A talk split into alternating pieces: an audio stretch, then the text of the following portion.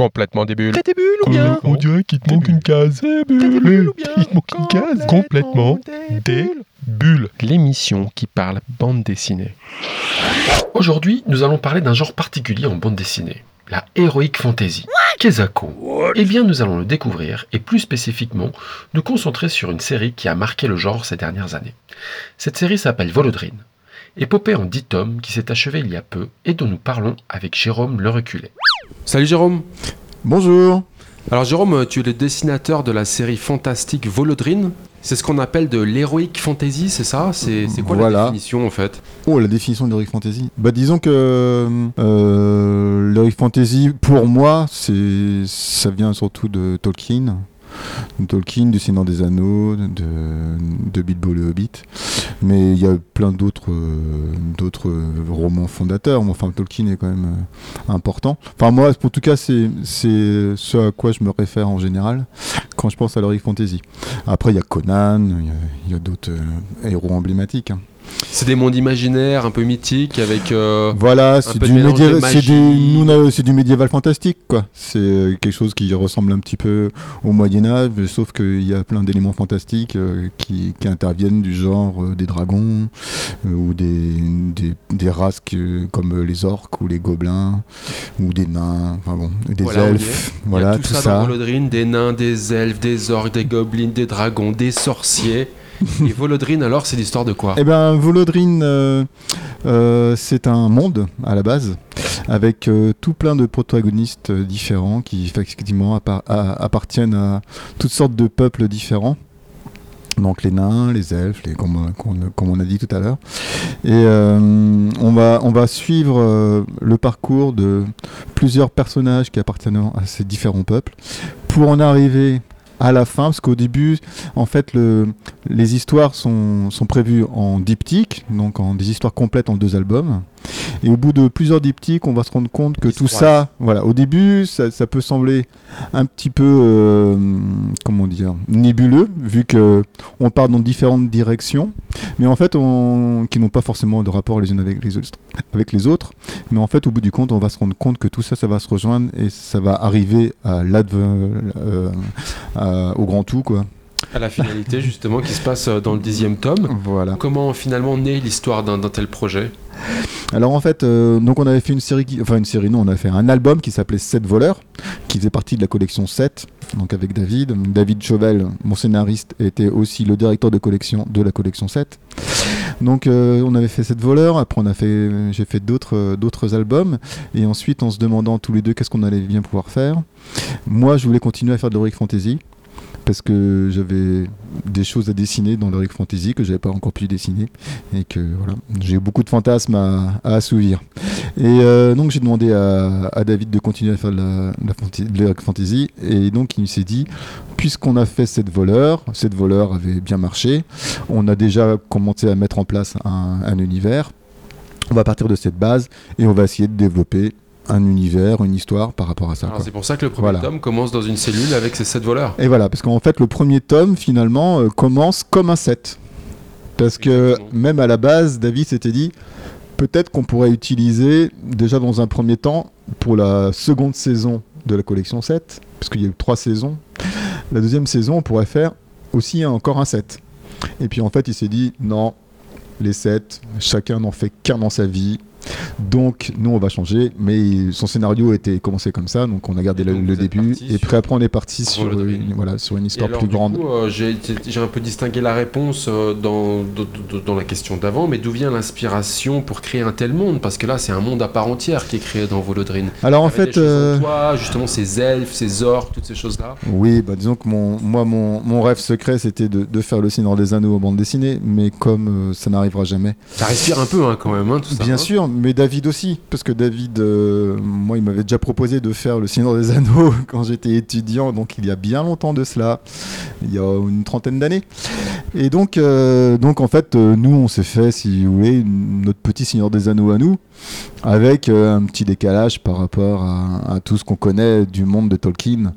Donc euh, voilà, les elfes sont pas tout à fait le- pareil, les orques non plus. Enfin, tout est. On a repris pas mal de, de codes et d'ailleurs on, a aussi fait quelques hommages dans des scènes, mais en même temps tout est, très décalé par rapport à la, vision des choses qu'on peut voir dans Tolkien, par rapport euh, rien que par rapport aux orques par exemple.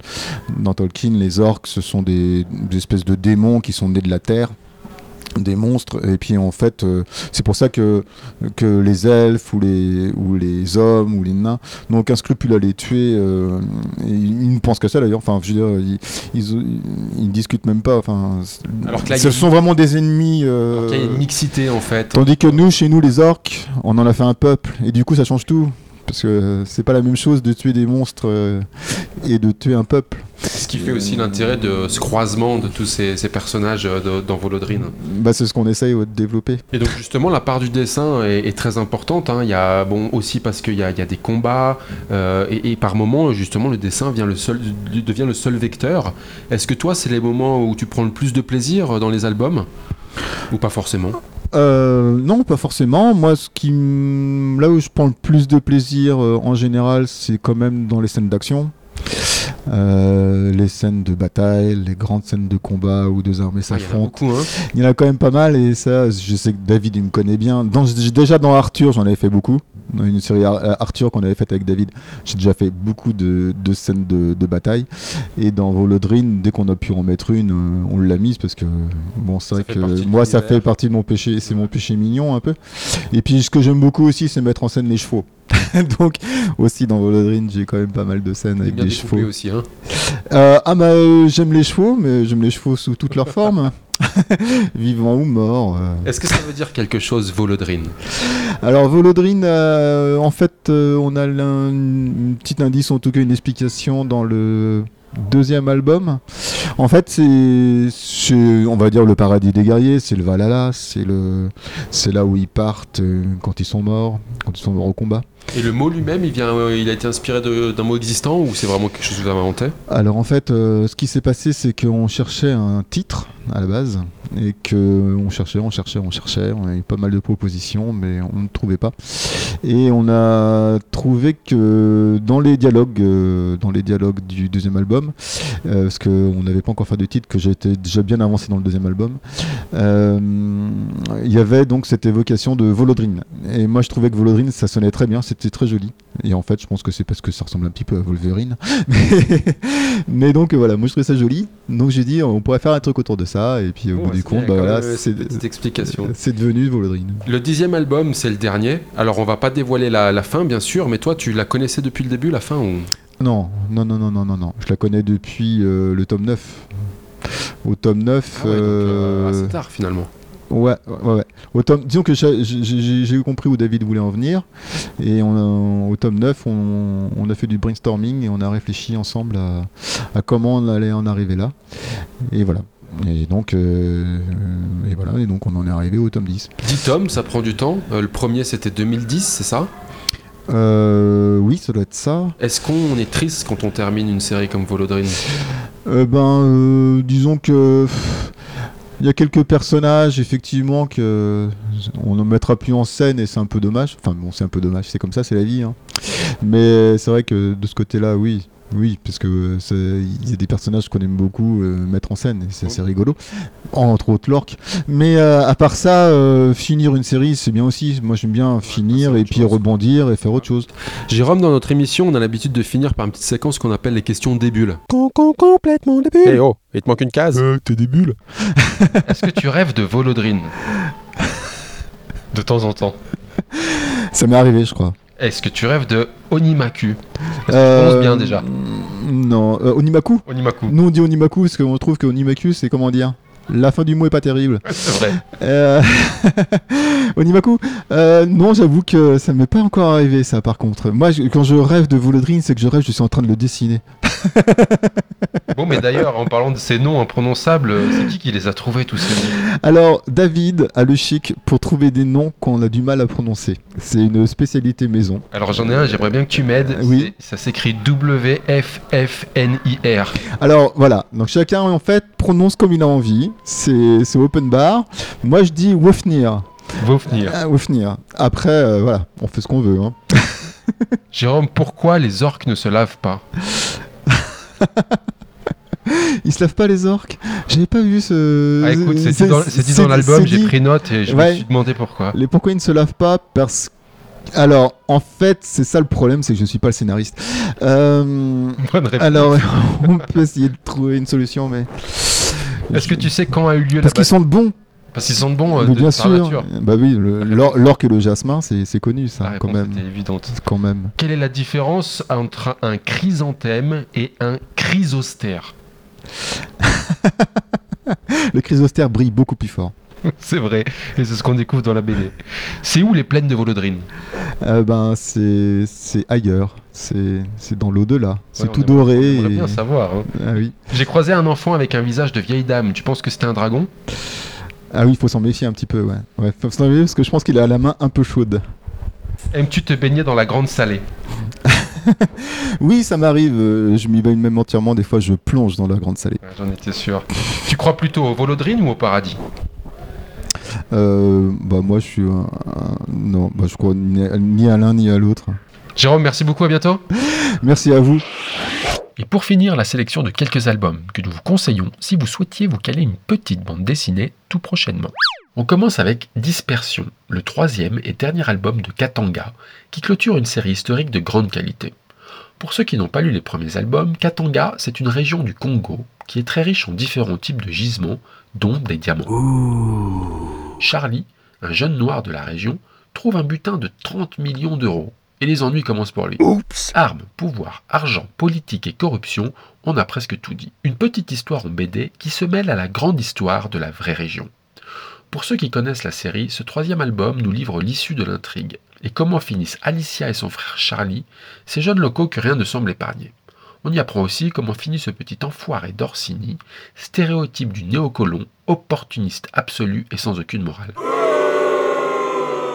Les personnages sont magnifiquement dessinés, leurs traits un peu caricaturaux deviennent très vite d'un naturel troublant, tellement l'atmosphère créée semble réelle.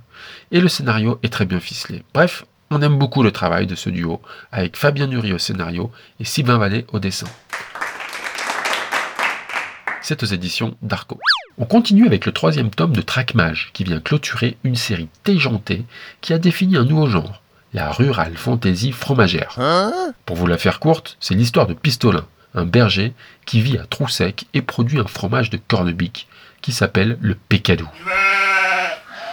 Le troupeau de Pistolin se fait décimer par la faute de mage, et Pistolin jure de se venger et de traquer les mages jusqu'au dernier. En chemin de sa traque, il va rencontrer la fée Pompette et Merdin l'enchanteur.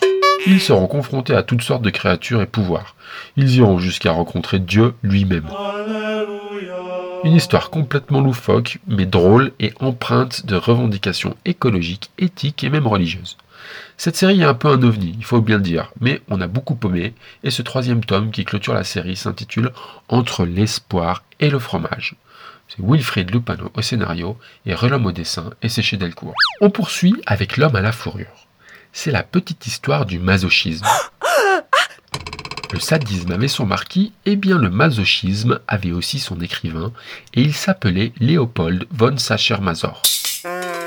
Son roman le plus connu s'intitule La Vénus à la fourrure. Mais ce livre laissera moins de traces que les pratiques sexuelles de son auteur et son penchant pour la soumission et l'humiliation. Je suis